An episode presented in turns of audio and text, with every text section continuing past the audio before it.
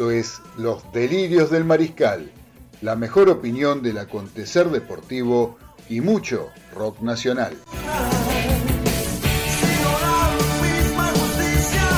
Idea y conducción, Claudio Fernández.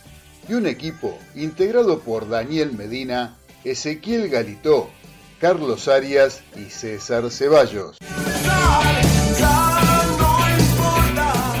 Entre todos, hacemos un programa en el que nos podrán ganar, pero nunca vamos a perder.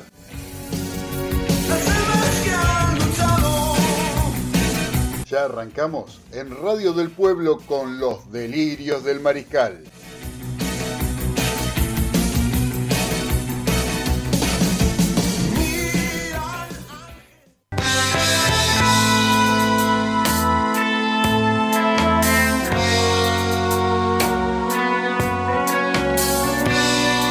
Muy buenas noches a todos los mariscales que están escuchando Radio del Pueblo AM830 en este primer programa del año 2021 de los delirios del mariscal, donde empezamos con todo, esperando poder tener un gran año junto con todos ustedes, mariscales, que tanto se lo merecen. Acá estamos empezando este año con toda la polenta. Esperamos poder tener muchos años más por delante en esta maravillosa radio, donde nos acompaña gente como del programa que acaba de terminar, el señor Martín Canullán, con los populares, que realmente eh, da que hablar. Es un programón que eh, da gusto que nos saluda, aparte nos saluda, no, nos mandan saludos a nosotros, los delirios del mariscal, y desde ya que le estamos muy agradecidos por este, formar parte, formar parte de este grupo de gente que hacemos Radio del Pueblo AM830. Los saludo acá a mi amigo en la operación técnica, el señor Nicolás Olechea. ¿Cómo anda, querido Nicolás? ¿Cómo empezó el año? Bien, ¿no? Sí, ah, ah estuvo este, hidratándose por lo que veo. Así que bueno, me parece muy bien porque hace calor, hay que hidratarse, hay que hidratarse. Así que bueno, Nicolás, eh, ¿cómo andan ustedes mariscales? Espero que hayan empezado muy bien el año. Nosotros con un montón de cosas, tenemos hoy un programa bárbaro, porque tuvimos fútbol, tuvimos superclásico. Eh, tenemos hoy el cumpleaños de nuestro querido Norberto Osvaldo Alonso, al que le mando un gran abrazo al querido Beto Alonso, que algún día lo vamos a sacar al aire, lo vamos a llamar, seguramente va a charlar con nosotros, porque es un tipo que este, ya nos ha saludado a los delirios del mariscal en alguna oportunidad en estos cinco años y pico que hemos estado al aire. Así que vamos a empezar entonces con nuestro programa del día de hoy, comunicándoles que quien quiera formar parte a través de un mensaje, lo puede hacer a través del 11 44 18 13 78. Recuerden, 11 44 18 13 78. Y de esa manera nos pueden mandar a través de esa vía mensajes por WhatsApp, ya sean de audio, mensajes que sean eh, con respeto, mensajes que, se, que estén dentro de los cánones normales, sin faltar respeto a nadie. Por supuesto que estaremos poniendo al aire, repitiéndolo, un mensaje escrito a través del WhatsApp 11 44 18 13 78. Si sos hincha de Boca, si sos hincha de River, mandanos un mensaje y nosotros con todo gusto lo vamos a poner al aire y lo comentaremos seguramente junto con vos. Si nos querés llamar al 4371-7045, que es el número de la radio, y ahí también estaremos en contacto con todos ustedes. Pero ahora, ya sin perder más tiempo, voy a saludar a los integrantes de la mesa de los delirios del mariscal. Vamos a empezar por la localidad de Los Polvorines, donde está mi amigo, el periodista deportivo por excelencia, el señor Daniel Medina. ¿Cómo anda, querido Dani? ¿Qué tal, Claudio? ¿Qué tal, Mariscales? ¿Qué tal, delirantes, compañeros? Primer este, eh, programa del año para nosotros realmente. En realidad es el segundo porque fue grabado el del viernes, pero con entrevistas, pero primero en vivo todos. Exacto. Eh, con un calor de locos y con partidos de fútbol que hasta por debajo de la mesa ¿eh? en este momento están terminando definiciones importantes, ya sea de primera de primera B nacional, de primera B metro, tenemos de todo para, para opinar hoy, ¿eh? Dani, le, puedo hacer, eh, no quiero ser indiscreto, pero me gustaría saludarlo al aire porque usted está cumpliendo una fecha muy especial hoy, ¿o no? Así es, así ¿Eh? es, sí. 3-6. 3-6 para jugarle a la quiniela. 3-6, no, de edad no. No, ojalá. tengo casi el doble. no, casi el doble no. lo tengo casi. Este, no, pero bueno. cumplo 36 años de casado. Hoy, bueno, lo, felicito a usted y a Graciela. Les mando un fuerte beso a los dos. Eh, muchas felicidades. Que sean por muchísimo más y con mucha salud. Muchas gracias, caballero. Este, ahí estaremos. Muy bien, querido capitán de los polvorines. Así que bueno, después vamos ahora ya a desarrollar y empezar este, a hablar un poquito de... Estaba perdiendo San Lorenzo, su querido San Lorenzo. Eh, eh, yo tengo que uno... ahora, de meter... ¿Ahora metió un gol gimnasia? Sí, 2 a 1. Sí. 2 a 1. 2 a 1, va. Estaba, estaba, para cualquiera. Lucas Barrio no, no, podía ser de otra manera. ¿Qué salió? ¿Qué salió? La, la, voz, ahí atrás hay una voz, eh, en, sí, una voz en off. ¿Usted contrató algún locutor este, ahí en los polvorines, querido capitán? Hay varios desocupados, pero no, no me tocó en suerte contratar ninguno porque si no tenía que haber consultado a la producción y a usted, por supuesto. Claro, por eso yo ni me enteré. Digo, ¿qué hay ahí atrás? Una, una voz que está saliendo, una voz en off. Digo, a lo mejor usted tiene, tiene locutor. Digo, bueno, el tipo, ¿no? No, no, ya, este, bueno, un vecino del barrio, que se llama Barrios, acaba de meter el segundo gol de gimnasia. De gimnasia. Bueno, ya vamos a hablar del tema, querido capitán. Ahora lo voy a presentar a la voz en off que tenemos ahí, que es la del señor Ezequiel Galito, en el barrio de Caballito. ¿Cómo anda, querido Ezequiel? ¿Cómo va, Claudio? Un placer acá en el y Mariscal. Un saludo para toda la gente y un gran año. Tenemos de todo hoy, ¿eh? Hoy tenemos de todo, tenemos como en botica, hay de todo como en botica. ¿eh? ¿Usted lo escuchó decir alguna vez eso, Galito? Sí, seguro. Seguro, no me mienta, no sea mentiroso. No, sí, sí, lo escuché alguna vez. Usted sabe que mentir es, eh, está mal. No, no, pero lo escuché en serio. ¿eh? ¿Usted lo escuchó? Sí, sí, sí, lo escuché. Bueno, le voy a creer, le voy a creer porque usted, usted la verdad que con el aprecio que le tengo no puedo desconfiar de su palabra. ¿eh? Así que bueno, querido Garito, vamos con, todo. vamos Vamos, vamos, que empezó el 2021 y tenemos todo por delante para hacer. Así que ahora vamos a recibir a quien también está presente a través de Skype. Sí, no está presente acá en el estudio, pero lo tenemos cerca del corazón. Al señor Carlos Arias, también en el barrio de Caballito. ¿Cómo anda, querido Carlitos? Hola, Negrito, ¿cómo va? Muy bien, ¿y vos? Bien, bien, bien, bien. Estas fechas son fechas que uno recuerda, cosas. Sí. Eh, el otro día me encontré con un amigo. Ajá. Un amigo de la vida, no, no, no un compañero de escuela ni nada, porque ahí tenemos una diferencia de edad, es más joven que yo. Sí. Y me comentaba, había cumplido 50 años, hacía menos de un mes. Y, me dice, me dice, vamos a ver lo que me pasó. ¿Qué te pasó? Dice, mirá, me levanto esperando que toda la familia me salude, no me saluda nadie. ¿Qué hago? Bueno, que me llamen, seguramente me van a llamar después, están todos con esto de la pandemia, todo. Y me fui a trabajar. La secretaria me esperaba con un desayuno. Sí. Y vos, se acordó, menos mal. Claro, se puso contento. Y me dice, sí, sí, me dice, ¿qué le parece si vamos a almorzar algo juntos? Y en vez de ir a donde vamos siempre, al restaurante, me llevó un día de campo. Ah, la, la. Un picnic. Sí. Qué lindo. Después me dice, ¿y si vamos a casa a escuchar música? Ah, bueno. Bueno, vamos. Seguro. Fuimos a la casa. En eso me dice, póngase cómodo. Ahí está el champán, están las copas, póngase cómodo, yo le voy a preparar una sorpresa. Entró al cuarto y a los cinco minutos sale, viene con una torta gigante y atrás mi esposa, mis hijos, todos mis afectos, gente que hace años que no veía. Oh, y yo todos mis afectos me rodeaban y yo tenía las dos copas de champán, una en cada mano y totalmente en bolas.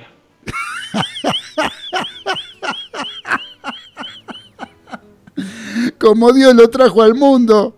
¡Qué barbaridad, Dios mío! Lo que habrá sido eso, ¿no? ¡Qué momento! ¡Qué mala suerte este muchacho! Por favor, Carlito. Usted tiene los amigos, yo tienen una desgracia encima, pobre gente. Así que, el otro que le dieron eh, sin azúcar el café el otro día. El otro día también, el otro día sí, no era que estaba caliente, sino que le faltaba azúcar. Qué bárbaro, ese también otro problema. Así que bueno, Carlitos, muchas gracias por estar ahí como siempre, como todos los lunes y todos los viernes que estamos en los Delirios del Mariscal, los lunes a las 21 y los viernes recuerden que estamos a partir de las 18, de 18 a 20 horas. Ahora acá ya nos está llegando algún mensaje, un mensaje de audio que nos están mandando la señora Beba de Flores. A ver qué dice. Hola Claudio, lo mejor para hoy a la noche. Se te oye muy bien, va a andar todo muy lindo. Me parece muy lindo que estás con tanto entusiasmo y todo. Cariños a todos, chao. Muchas gracias, querida Viva de Flores, la reina madre de este programa. La reina madre. También tenemos más mensajes acá. A ver, tenemos una de Mónica de Balvanera que nos dice: Hola chicos, buenas noches, buen año para ustedes y el programa. Eh, les mando cariños y como siempre, acá escuchándolos. Bueno, muchas gracias. Moni de Balvanera, te mandamos un beso grande. Ya va a llegar la música para vos también. Y por otro lado, también lo tenemos al uruguayo más, más famoso, que le manda eh, felicidades a, a, Dani por los 36 con su señora. Eh, abrazo a todos, nos manda y que tengamos un buen programa. Gracias César, vos sos parte de este programa, así que seguramente no sé por dónde andás, qué sé yo, qué, qué estará haciendo el uruguayo ahora, ¿no?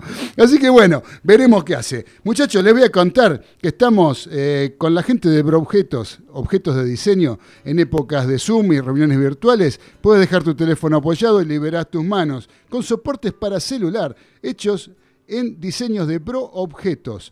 También soportes para notebook, que le vas el monitor 10 centímetros y mejora tu postura para cuidar tu espalda y potenciar tu trabajo. Contactalos en Instagram en arroba broobjetos, con una sola O, broobjetos, y la tienda virtual www.broobjetos.com.ar. Así que bueno, ya saben, ¿eh? no se lo pierdan, Broobjetos los espera. Cosas más que exclusivas son la gente de Proobjetos las que venden objetos de diseño. Los soportes de celular son espectaculares. Así que nosotros tenemos todo, tenemos objetos de Broobjetos. Así que bueno, queridos mariscales, otro otro que está conectado es Diego de Golney, a que le mando un fuerte abrazo, otro de los oyentes originarios de este programa, desde hace cinco años y pico, más cerca de los seis que de los cinco, estamos al aire y Diego de Golney desde el primer día siempre acompañándonos. Así que bueno, muchachos, eh, se jugó el Superclásico. O vamos a repasar a ver cómo están los partidos de ahora. Así ya terminamos con esto, ya terminó. Hoy a la tarde la sorpresa fue el triunfo de Ferro en Carlos Casares con Agropecuario, ¿no? 1 a 0. Yo lo miré un ratito y la verdad que resultado inesperado e injusto. Las dos cosas, ¿no? Porque Agropecuario hizo la cosa mejor, podía haber ganado el partido. Sin embargo, se le dio en un error defensivo del local y Ferro consiguió el gol a los 83 minutos. Por otro lado, tenemos que terminó Estudiantes de Buenos Aires y Platense terminaron 1 a 1, con goles de Gómez a los 94 minutos para Estudiantes de Buenos Aires, que empató el partido por el gol de Ticera. El Calamar estaba en ventaja desde los 41 del primer tiempo. San Lorenzo Cayó 2 a 1 con Gimnasia Grima de la Plata. El gol de Ángel Romero para el Cuervo a los 78. Se había puesto en ventaja Gimnasia a los 75 con gol de Ramírez y a los 88 cerró el resultado Barrios Garca. Así que bueno, em, ¿qué más hubo? Esta tarde tuvimos el triunfo de Unión de Santa Fe sobre Aldo Civi en Mar del Plata por 3 a 1 con goles de Diale, Cañete y García. Gral, el gol del tiburón. Les decía, muchachos, que arrancó el, bueno, la, serie de superclásicos, ¿no? Después de 13 meses, creo que fue una cosa así, 13, 14 meses, hubo un superclásico que se jugó en, la Bombonera de Buenos Aires, en el club de, en el estadio del Club Atlético Boca Juniors. Así que ese partido, vamos a decir dos palabritas, eh, después lo desarrollaremos un poquito más a través del semáforo, pero yo lo que quiero decir es que creo, por empezar, arrancamos por el resultado, fue un resultado justo. Ahora, yo creo que a ambos, eh, ambos entrenadores, tanto Russo como Gallardo, yo creo que se deben haber quedado con bastantes dudas con respecto a los desempeños de los equipos. El caso de Gallardo, por lo menos, porque Gallardo sigue, o sea, hay gente que está descubriendo ahora en el partido con Boca que River no genera el peligro en función del control de la pelota que tiene o de la superioridad que demuestra en el campo. No la plasma en situaciones de gol, no lo plasma en posibilidades de eh, aumentar el resultado. si bien es el equipo más goleador de esta Copa Libertadores, pero le hizo 20 goles a dos equipos nada más. 14 a... Mm, ¿Cómo era que se llamaban los muchachos estos de... Eh, bueno, no me acuerdo. Binacional. Binacional. 14 goles a Binacional y 6 en tres partidos fueron. Y, 6 se los hizo a, Nacional de Montevideo. O sea. Claro, Binacional y Nacional. Ah, ah, ah. exactamente. El otro fue Bi, claro, por eso le hizo dos veces. Muy bien el capitán ahí. Así que a Binacional, 14 goles. 6 a Nacional de Montevideo. ¿Qué quiere decir con esto? Que de los 30 goles que tiene River, 20 lo hizo en tres partidos. O sea, River no está generando, no tiene volumen de juego, no genera el peligro que insinúa. Y defensivamente está teniendo problemas, sobre todo cuando queda desguarnecido, como después de eh, la expulsión de Enzo Pérez en la tarde de, en la noche, mejor dicho, del sábado en la bombonera. Eh, con respecto a eso se notó, la, aparte de las deficiencias individuales de los marcadores centrales, que siempre decimos, yo siempre lo digo, nadie me da bolilla, nadie me lleva el apunte. ¿Sí? Pero es así. Yo sé que el capitán sí me lleva el apunte. Pero en general uno no escucha esas repercusiones que uno, uno que escucha o lee y ve este, otro tipo de programas. Eh, nadie dice que River en realidad hablan maravilla de Robert Rojas cuando Robert Rojas eh, pareció una puerta giratoria el otro día en el segundo gol de Boca, como giró Tevez, lo dejó parado como si fuera un principiante. Eh, no puede el 2 de River pasarle esto, por lo menos le tiene que hacer un full. ¿Sí? Por lo menos se tiene que hacer respetar de alguna manera. Eh, em, el chileno Rojas, el chileno, perdón, Díaz, Paulo Díaz, es una cosa que está, no sé, durmiendo una siesta en los dos goles. ¿sí? En el primero se queda atrás de la línea de, Rojas. Rojas estaba más adelante. Si él daba un pasito para adelante para quedar a la altura de Rojas, era offside más grande que una casa lo de Guanchope. Pero no, se fue siguiéndolo, se metió atrás, eh, perdió la espalda. Una cosa que le puede pasar a un muchacho que está empezando a jugar al fútbol, no para el side de River, de la primera de River. Y en el segundo gol no sé qué se quedó esperando, pobrecito, dice que empezó a renguear, no sé qué, como para mí, para se mandó la parte para darse, para no dar este, por el papelón por la macana que se había mandado. Entre Rojas y él le hicieron fácil el gol a boca. Más cuando tenés jugadores de la envergadura, de Carlos Tevez y de, eh, Villa, del colombiano, que son jugadores, son buenos jugadores, son grandes jugadores, no les podés dar ventaja. Si le das ventaja, seguro que el gol va a llegar. Así todo, yo creo que el empate, como decía antes, fue justo. Creo que Boca, em, la, preocupación de Russo tiene que pasar por cómo se metió atrás el equipo cuando River lo, empezó a apretar. Eh, no, no, no supo cómo salir, no sabía cómo encarar el partido. Creo que la, em, se siente muy cómodo Boca jugando hacia atrás, como de la misma manera que salió campeón. hoy en día también hay gente que critica la postura de Boca, pero es como juegan los equipos de Russo y como Boca eh, logró el último campeonato. ¿sí? Eh, así que bueno, eso por un lado. Y por el lado de River, yo, como les decía, eh, Gallardo debería estar preocupado por lo que genera la falta de generación de situaciones de riesgo en función de lo que tiene la pelota el equipo y de lo que insinúa y en cómo defiende. Realmente la defensa de River está cada vez, para mí está cada vez peor, ¿sí? cada vez peor. ¿Por qué? Porque es lo que tiene, lamentablemente lo que puso, puso lo mejor que tenía para a mano Gallardo el otro día en la boca, y si así todo, no hubo eh, jugadores de, la jerarquía que tienen que representar la camiseta de River. Yo no sé, mañana veremos cómo se las arregla con los, los delanteros de Palmeiras, eh, que es un equipo que yo no lo vi jugar, pero por lo que dicen es un equipo que ataca y ataca muy bien, no defiende tan bien, y bueno, tal vez River va a tener que empezar a jugar, porque River no es un equipo que genera fútbol desde la posesión, como puede ser, eh, para decir un ejemplo y salvando las distancias, como maneja la pelota eh, el Barcelona o como manejan la pelota algunos clubes europeos, que uno ve que tiene posesión de la pelota entre los jugadores. No, River es un, equipo que te ahoga, eh, que va y recupera en el campo rival y a partir de ahí va generando fútbol. Eh, no es un equipo de tenencia, es un equipo de, de, acoso. ¿sí? Yo creo que es una, la definición sería un poco así.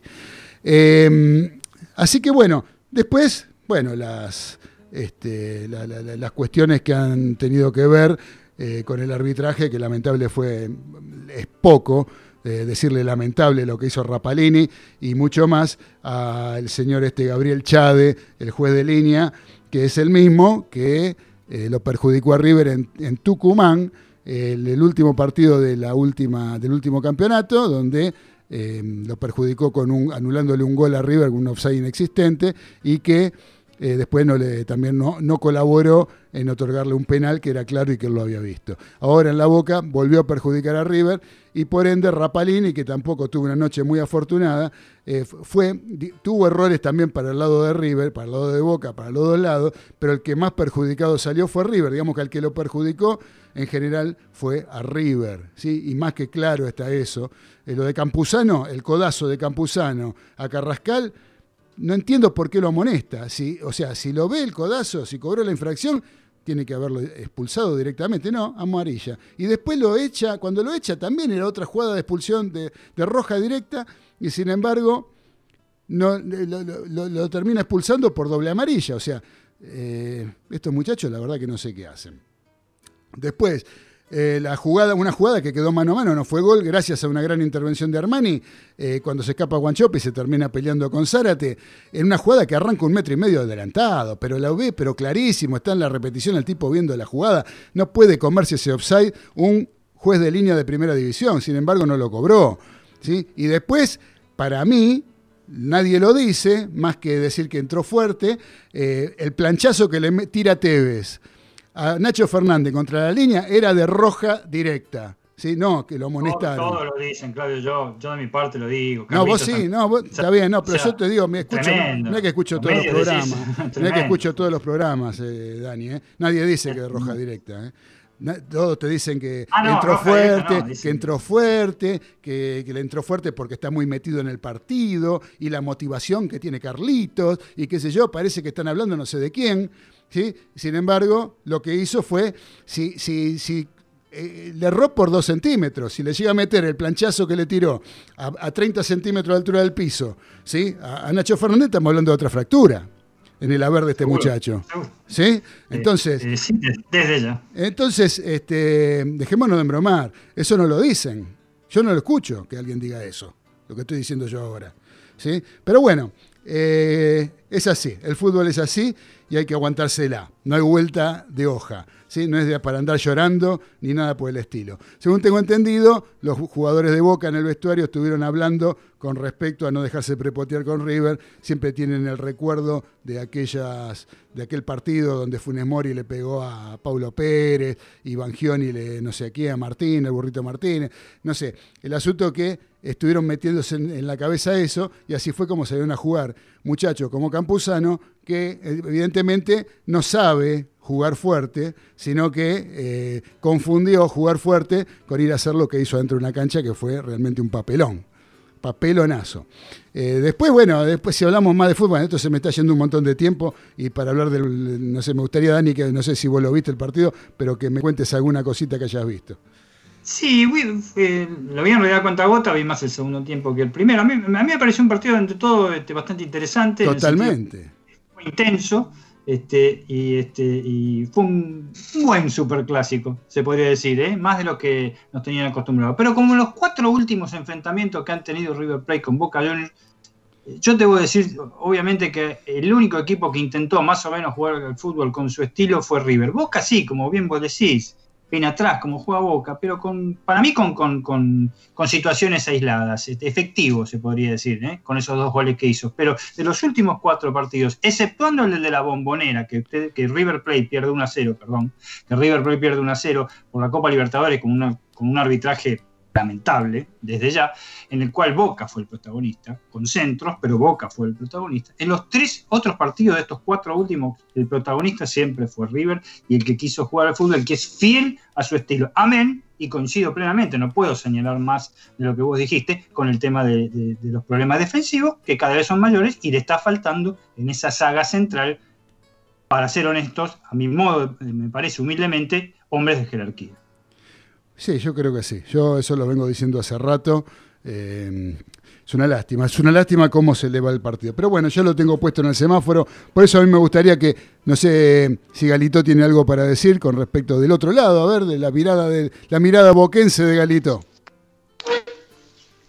Sí, yo viendo el partido, Boca se sintió muy cómodo atrás con el, con el gol tan, tan tempranero de Ávila. Igual yo creo que, que iba, iba a plantear el partido así, Russo. Y después eh, debería haber, sabiendo que, que era roja la, la primera de Campuzano, eh, raro que no lo, haya, no lo haya cambiado. Y bueno, ahora parece que, que encima tiene una lesión, pero sí, coincido, las dos fueron, fueron de roja directa. Las O- dos que, o- otro que, mereció con- la doble amarilla fue Buffarini. Hizo, hizo un full de amarilla, estaba amonestado, hizo un full de amarilla contra la línea de fondo, ¿sí? Con- a, a Que no- Carrascal, sí. que lo enganchó con la pierna, no solo lo enganchó con la pierna, sino que le agarró la pierna con la mano, ¿sí? Desde el piso. Sí, no cobró nada. Y no cobró ni full. Ni full cobró. Un cara dura, Rapalini. un cara dura. de- directamente un cara dura. Lo del arbitraje de. Bueno, del yo otro creo que lo- de los semáforos creo que algo, perdón, de los arbitrajes algo vamos a hablar. Sí, por eso, ¿qué te parece si arrancamos con el semáforo, aunque sea con el verde? ¿Sí? Con el semáforo Excelente, verde. Que excelente. tiene que ver con, Dani, el semáforo verde que vos pusiste con respecto a Campaso y la NBA. Dani, ¿estás por ahí, Dani? Acá estoy, se me había ido, mil perdones. Ahí perdón. está, ahí está, ahí está. Dale, dale. Y sí, parece repetitivo, parece que yo lo tuviera anotado como verde siempre, pero Facu Campaso ayer hizo un partido increíble en su quinto partido en la NBA con los Denver Nuggets, que superaron los Minnesota Timberwolves, el equipo en el cual va a integrar a fin de año eh, Leandro Bolmaro, que está en el Barcelona, por 124 a 109 con 24 minutos de juego y 15 puntos. Este, 15 puntos que fueron este, 5 triples, intentó 7 triples y metió 5, es un porcentaje impresionante, ¿no? Desde ya. Aparte, dos asistencias, tres robos, que fueron increíbles, un pase en faja que le hizo a un jugador de los Denver, este, sensacional, y además un muy buen rendimiento de esta vez, sí o sí, porque ojo que iban perdiendo, Minnesota Timberwolves no es de los mejores equipos en la NBA en estos momentos, ni lo fue tampoco en la temporada pasada, pero este, se, está, se ha reforzado, se va a reforzar aún más, y este, había, estaba ganando hasta el tercer cuarto. En el cuarto cuarto recién hace la diferencia con suplentes, con muy buena rotación de suplentes, el técnico Malón, incluyendo desde ya a Campaso, y en la cancha Nikola Jokic, el, el, el serbio. Hizo un gran aporte con 23 puntos y brilló gracias a toda esta actuación de base, de doble base. ¿Te acordás cómo hablamos la semana pasada del doble Sí. base? Al Murray, este, el canadiense, el último tiempo y metió 36 puntos, este muchacho, el canadiense. El doble base que también en la NBA puede dar resultados. Ojo, un partido brillante, vi las jugadas, vi, el tema de Denver. Denver. Lleva un récord por ahora no muy bueno, dos victorias y, tres derrotas sobre cinco partidos. Falta muchísimo, muchísimo, muchísimo. Es una gran cantidad de partidos en NBA. Me molesta algunas, este, eh, algunas este, eh, cosas que se ponen en los medios periodísticos argentinos, nada más, en cuanto a, eh, al rendimiento de Campaso antes de este partido y el rendimiento del equipo. Falta muchísimo. Son cinco partidos en básquet, se pueden jugar todos los días casi, Claudio. Tenés un Claro. montón de partidos. Así que hay que esperarlos. 23 minutos en cancha es muchísimo, es lo bueno, más allá de los 15 puntos, que fueron 5 triples, es sensacional, la verdad. Yo lo vi sensacional hacer eso en la NBA, en la meca del básquet, pero hay que seguir esperando, ¿eh? hay que seguir esperando, necesita minutos, necesita para mí un año, un año de costum- acostumbramiento y también con- eh, enfrentando a grandes figuras, a grandes figuras de la NBA. Ya lo creo. Esto da para todavía una, un periodo de aprendizaje, ¿no? Todavía para de adaptación. Absolutamente, de adaptación al- Aprendizaje y, y fajarse, ¿eh? Y fajarse. Y fajarse, dar, que eso es lo que más, más le va a costar por su diminuto físico también. Así que bueno. Exactamente. eh, Le ha costado a jugadores como Nocioni y como Ginóbili y han cobrado lindo, ¿eh? Ya lo creo, ya lo creo. Yo quiero dar una luz verde, aparte de Campaso, que bien merecida la tiene Dani. ¿Sabes a quién? A Huevo Rondina. A Huevo Rondina y a Ramiro Luna. ¿Sí? A Ramiro Luna, que fue figura en el partido con Independiente, más allá del arbitraje de Pitana, que seguramente lo mencionaremos dentro de un ratito. Pero eh, lo de Rondina, lo de Huevo Rondina, con jugadores desconocidos y jugadores del tipo de Ramiro Luna, que lo trae de Midland, de la cuarta categoría del fútbol argentino, de la primera C, lo trae a Ramiro Exacto. Luna, previamente había jugado en, en Luján, ¿sí? Eh, Ramiro Luna ayer se despacha con dos goles, ayer no, sí, ayer fue, pero ayer ya se me mezclan los días. Bueno, Eh, sí, de buena factura. y de buena factura, y de buena factura. Realmente lo de, lo de Arsenal, eh, a, a pesar de que jugó sin arquero, porque jugó sin arquero, un desastre arquero de Arsenal, eh, yo creo que eh, es, Sí, es- más que meritorio lo de, lo de Rondina y de todo lo que hace en función de este arsenal que eh, se ajunta. R- Rondina lo contó cuando lo tuvimos nosotros como entrevistado en el programa el año pasado, eh, todo lo, lo- lo- todo cómo se le había desarmado el plantel y, y sin embargo arma estos Pero partidos. que acordate, acordate claro, perdón por la introducción, breve, muy breve, es Sí. que en el reportaje, que en la entrevista que le hicimos, que se pasó estos días en, la- en las repeticiones de los programas por Navidad de Año Nuevo, le preguntamos sobre este chico, que era, una, era un pollo de él. Claro, sí, me acuerdo. Mira vos cómo le está respondiendo y recién lo está poniendo. ¿eh? Tal Recién cual. lo Tal cual, tal cual. Es así, sin duda. Bueno, no quería dejar pasar de mencionar esto porque me parece eh, trascendente.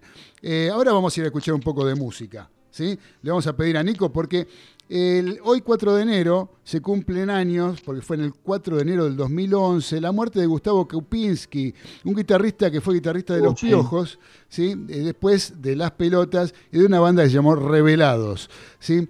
Eh, perdió el control del auto y volcó cerca de Dolores, murió junto a su mujer eh, y las dos hijas quedaron lastimadas, eh, una terminó falleciendo más adelante, la otra sobrevivió, pero fue lamentable todo este accidente.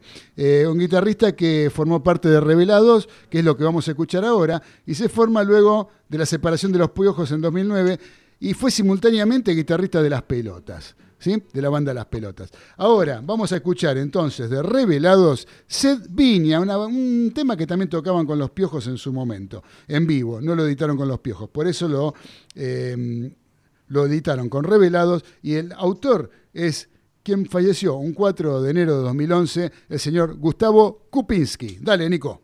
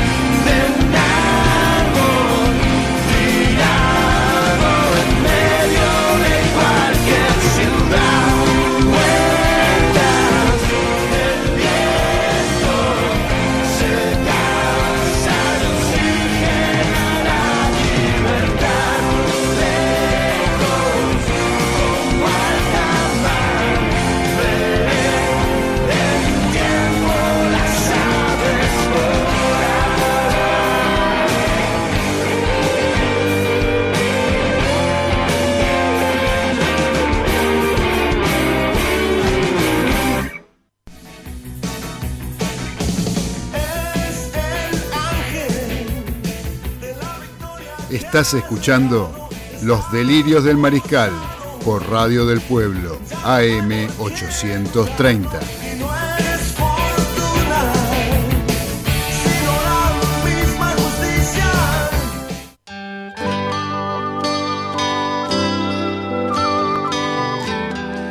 Continuamos en los delirios del mariscal a través de Radio del Pueblo AM830 en esta emisión de lunes, como va a ser de hora en más, todos los lunes a las 21 y también seguiremos los viernes, pero de 18 a 20. Los viernes estamos dos horas con todos ustedes, seguramente con notas, con algún concurso. La pasamos bárbaro los viernes cuando estamos al aire. Así que hoy también, porque comentamos todo lo que pasó el fin de semana, todo el acontecer deportivo, escuchamos música como siempre, rock nacional presente. Eh, ¿Qué está pasando en Córdoba, Galito? Gana Talleres 1 a 0 a Banfield con el tanto de Fragapane. ¡Epa! A los cuatro minutos, sí señor. Eh, ¿Y eso cómo lo, lo posiciona a Talleres eh, en la zona con Banfield? Segundo, se- segundo a un punto de Banfield, con una fecha en juego más. Una fecha en juego más. O sea que todavía no lo, alcan- no lo puede alcanzar nadie a Banfield. Esta No, fecha. nadie, en esta fecha, ¿no? En esta Eh, fecha. se pone a punto Talleres con este triunfo parcial. Fantástico. Eh, se, Recién- está- está- se puso linda la zona esa eh, para la última fecha, si sigue todo así. ¿eh? Bárbara, bárbara. Nosotros que decíamos que tenía la obligación de, de ganar la San Lorenzo, ¿se acuerda, capitán?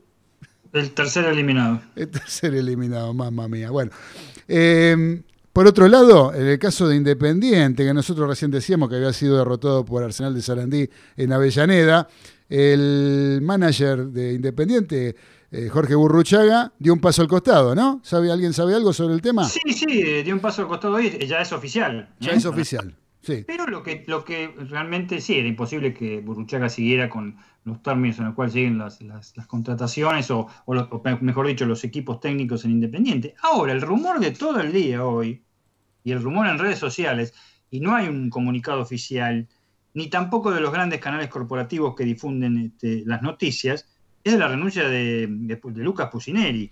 Eh, vamos a ver, ¿eh? Vamos a ver, es, es todo lo que se habló en el día. No está confirmado para nada. Está confirmado sí oficialmente lo de este, Burruchaga, porque no cayó muy bien lo de la derrota del domingo, más las actitudes de Pusineri en el partido, a pesar de que tuvo, creo que motivo justificado para protestar, pero se fue sin hablar, Pusineri fue este, bastante problemático, pero es lo que se habló todo el día. Lo de Burruchaga era, era, era la hoja madura, como es la banana madura que cae de la planta. Desde ya. Ya, estaba, este, ya no, ya no iba por el club, no, no había, no aparecía por los entrenamientos, ya había nada. el- el- la semana ojo pasada. con el tema Pusineri. Ojo con el tema Pusineri, que bueno, para mí, no sé, vamos a ver, hace lo que puede.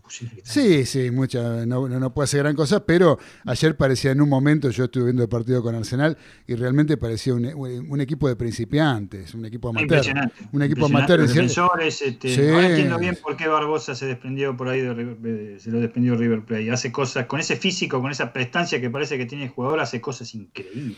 ¿Ustedes vieron el primer gol de Arsenal? ¿Cómo deja picar la pelota? Deja picar la pelota. que yo siempre, el otro día, ¿se acuerdan cuando hablábamos con Alcides Batata Merlo, aquel defensor de, de Unión de Santa Fe, que hablábamos al aire, que estuvimos entrevistándolo, y hablábamos de las cosas Sí. que hacen ciertos jugadores que en otras épocas, según él decía, no se lo hubieran permitido. Y yo le decía que yo veía jugadores de primera división que la pelota llovida la dejaban picar. Y bueno, eh, y él decía, eso es el ABC del defensor. Y sí, Manual básico. manual básico, eso te lo enseñan, pero cuando sos Lo chico. Y sin embargo, vos lo... con el- el Quintana otro- también. ¿Cómo? ¿Cómo? En su momento también lo hablamos con Quintana de Argentinos. Con Quintana de Argentinos también lo hablamos. Eh, son cosas que no te pueden pasar. Y eso le pasó a Barbosa el otro día. Dejó picar la pelota y aprovechó. Es, es papita para el delantero que viene de frente. Eso no, no, no. Es, es ABC de los defensores, del marcador central. Así que bueno, eh, después de este panorama de los Diablos Rojos de Avellaneda, vamos a seguir con el semáforo de los delirios del mariscal. ¿Qué les parece si vamos al color amarillo? ¿Sí? Eh, yo puse uno. Sí, yo puse, lo puse una luz amarilla, pero esas amarillas que eh, vieron que cuando uno pasa a la noche por el semáforo que está indicando precaución, pero una precaución importante, cuidado, que es un cruce, tener cuidado, es casi que es un cartel de pare o una luz roja para frenar, ¿sí? porque es un amarillo para River. ¿sí? ¿Por qué? Porque le vuelven a sacar del buche un triunfo sobre la hora. Ya dejó pasar la final de la Copa Libertadores contra el equipo de Flamengo. Eh, y eh, le pasó lo mismo, o sea, cuando tenés el, eh, el partido sobre el final, ya prácticamente eh, ganás, tenés que terminar el partido, muchachos, no lo aprendieron, parece, con, con, este, con, Flamengo. No, no te puede pasar lo que le pasó a River, que en, el final del partido le vuelven a sacar del buche una victoria. Una victoria que está bien, no es por nada, es por un torneo que en realidad es un parche, que no hay nada este, en juego importante ni nada por el estilo, pero no deja de ser un clásico y el que se va bien parado, en definitiva, se va mejor parado, es Boca, por conseguir ese empate que parecía que era una derrota eh, que no, no, no se la podían sacar a River. Sin embargo, a River le pasa con Flamengo, le volvió a pasar ahora, que no cierran los partidos. Llega un momento que hay que saber qué hacer adentro de la cancha, pero los mismos jugadores lo tienen que saber. ¿sí? Uno, ¿te acordás, Dani, cuando nosotros medio que criticábamos o nos reíamos con Barovero cuando estaba en una jugada media que había sido peligrosa y la sacaba y atajaba una, una jugada de riesgo y después se queda Se tirado en el piso. Se queda, se queda tirado en el piso porque se hace lesionado y qué sé yo. Yo nunca lo vi a Armani hacerse lesionado, nunca, jamás. Esta- Tampoco esta- le llegan, tampoco le llegan mucho, hermano. no, tampoco le llegan mucho, pero por ejemplo, en estas, en estas, este, en estas situaciones, aunque no le lleguen, uy, me tiró, ah, me caí. Ah, Y tienen que parar el partido porque es el arquero, no puede estar el arquero caído. ¿Sí? Sí, no, bueno, puede ser. Son cosas que, bueno, que como decís enfriar, vos, más, que- más que el técnico son los jugadores que tienen que manejar en ese momento. En- claro, sí, sí, que lo tenían en un puño el partido. Pero por eso te digo, yo no creo que, eh, o sea, no es culpa de esto, lo eximo a Gallardo, eh, sí, de los muchachos que están dentro de la cancha, ahí tienen que aparecer los Poncio, los Enzo Pérez, los Pinola, ese tipo de jugadores que tienen ya un montón de batallas encima, decir, muchachos, se terminó el partido. ¿eh? Cada vez que te caes al piso, te duele todos los músculos. Es así. Lamentablemente es así, hay que esconder la pelota, hay que jugarla arriba, hay que jugar en el campo rival, tratar de esconderla, eh, y cuando no la tenemos, hacemos full, y bueno, no, no tienen esa maña. Entonces, por eso yo le pongo una luz amarilla a River. ¿Sí? Por Ah. eh, vuelve a dejar pasar un triunfo importante y sobre la hora. Ahora, eh, Dani, vos tenías uno que era eh, por la sustancia que se excluyó como sustancia prohibida eh, dentro de- del antidoping, que es la cocaína. ¿sí? Que Es se- nada, nada menos y algo más. El código actualizado que lo, lo ha, lo ha- lo ha dado a conocer este, la WADA, que es la Agencia Mundial Antidopaje, que rige todo. ¿eh? Rige todo, rige atletismo, rige fútbol, rugby, básquet, béisbol, yachting, lo que sea, automovilismo. También rige, este, eh, ha actualizado que las drogas recreativas, como pueden ser la cocaína, el cannabis, el éxtasis o la heroína, pasan a ser consideradas sustancias de abuso y no eh, dopantes. Esto significa que no, no, es un amarillo también medio anaranjado, como, como, como- porque realmente es según cómo se lo mire, porque esto supone una, una reducción del periodo de inhabilitación del deportista, ¿no? Siempre que el positivo se detecte, dicen SIC, fuera de competición y se demuestre que no guarda relación con su rendimiento deportivo. Hay que, hay que aclarar que no, eh, la suspensión eh, no, no- no se la va a zaf- zafar ningún deportista. Lo que pasa es que se reduce considerablemente. La pena, claro. De uno y tres meses. ¿eh? Y, y si le dan tres meses, pueden hacer legalmente acciones este, probando que no fue para, para, para, para ser mejores en el deporte, en su accionar.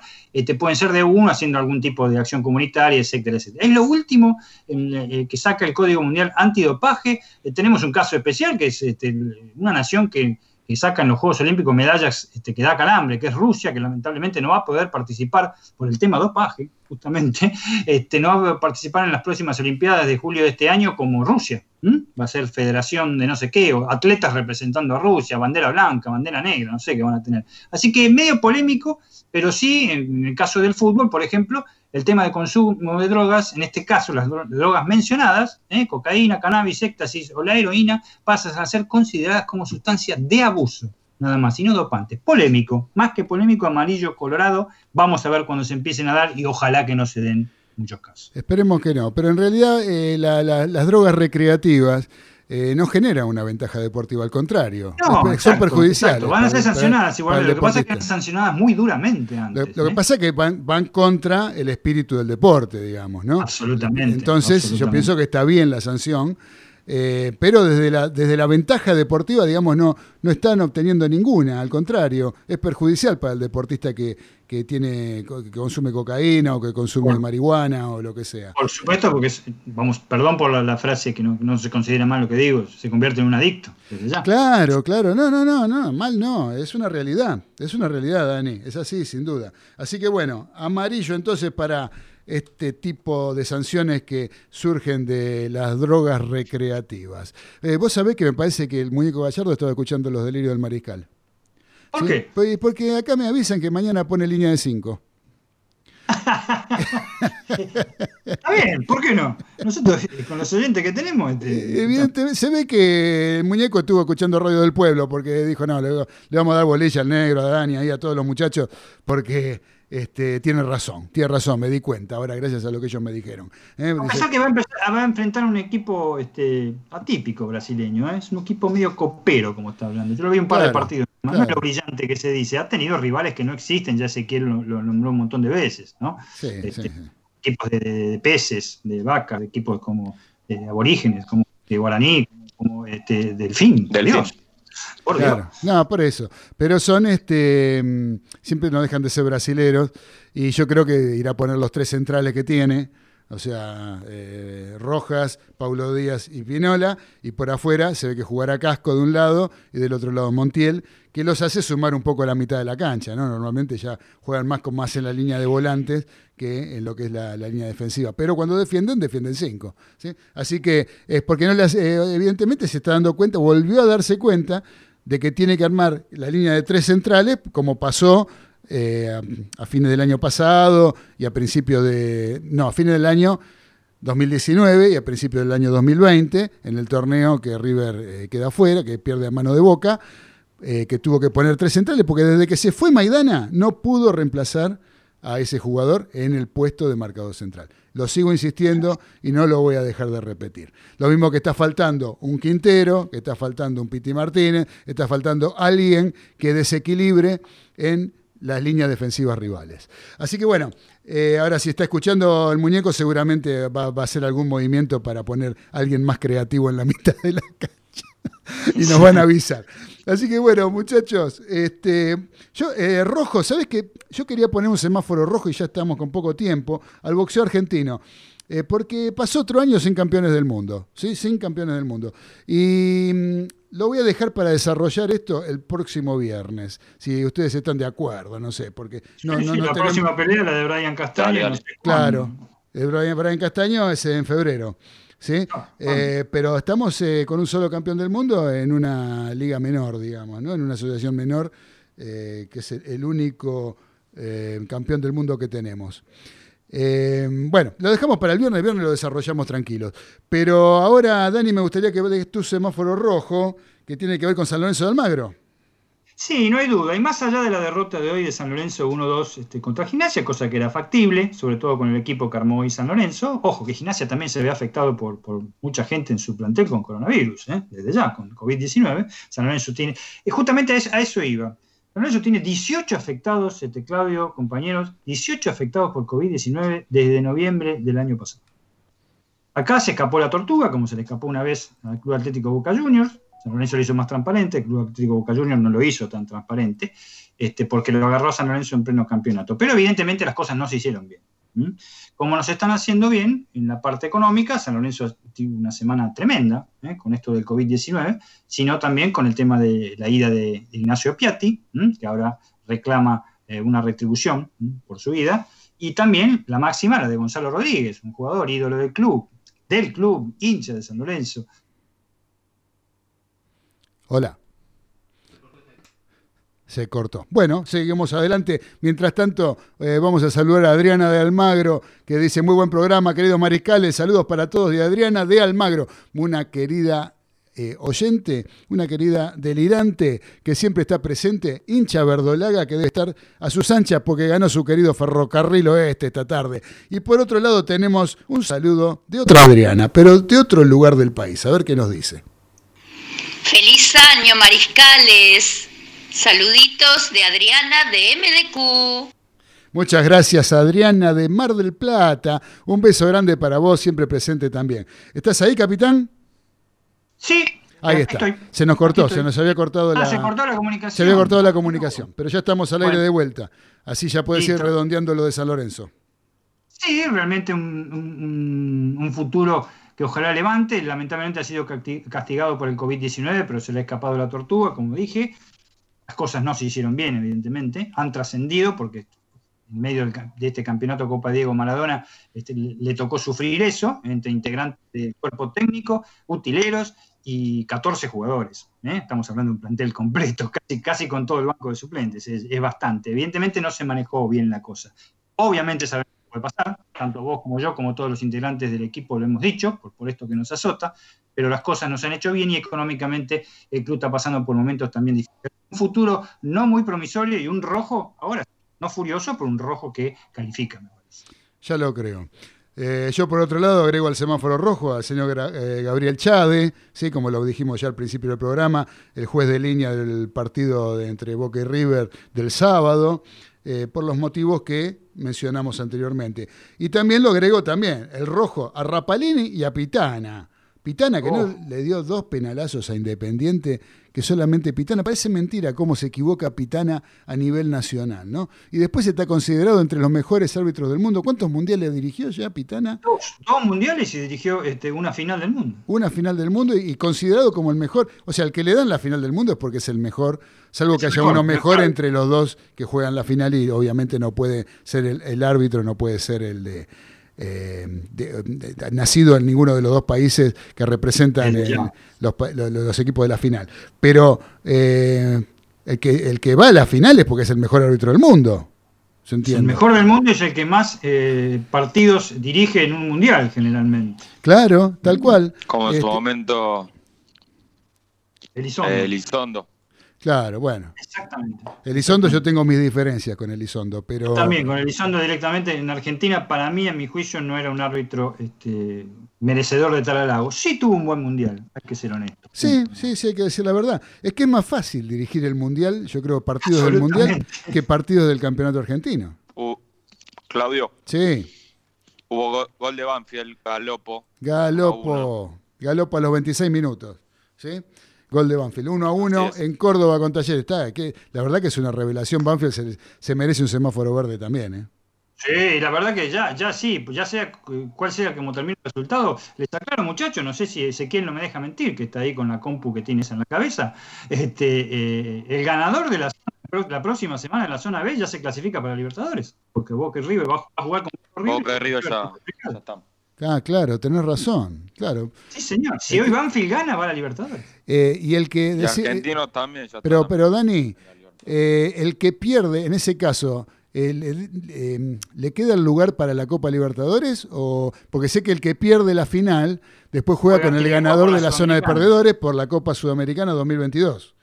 Mirá, el que pierde va a la Libertadores sí o sí. El, el tema es que también tiene que jugar con la Sudamericana y si ya está clasificado para la Sudamericana hay que ver con el que juega si no va directamente a la Sudamericana. Ojo, eso es una cosa que digo yo. Habría que investigarla bien en la AFA, que realmente yo leí bien el reglamento y, y no lo aclaraba bien, salvo cuando vayan avanzando las instancias. Así que no sería nada raro que la semana que viene ya den una explicación más sensata, Claro. entre la palabra sensata porque es de la AFA, muchachos, pero de acerca cómo se va a, a decidir la cosa. Pero obviamente el finalista que juegue contra Boca River o con Argentinos Juniors, ¿por qué no? Desde ya, si llega a ganar Argentinos Juniors mañana, este, eh, que tiene posibilidades todavía, quiero decir, tendría que ir a la Libertadores.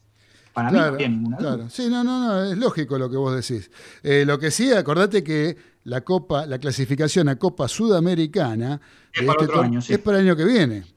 No es para este año, ¿eh? Claro. es para el año que viene. No, no, Así 2022. que podés clasificar para la Copa Libertadores de este año y, la, y la Sudam- quedar clasificado para la Sudamericana del año próximo también. Cuando termine esta Copa Maradona, perdón la expresión a los, a los oyentes, los despelotes que pueda haber para ver quién va a las copas, Sí. vamos a tener que seguirlo muy seriamente y tratar de descifrar ese jeroglífico que siempre nos te da la entidad madre.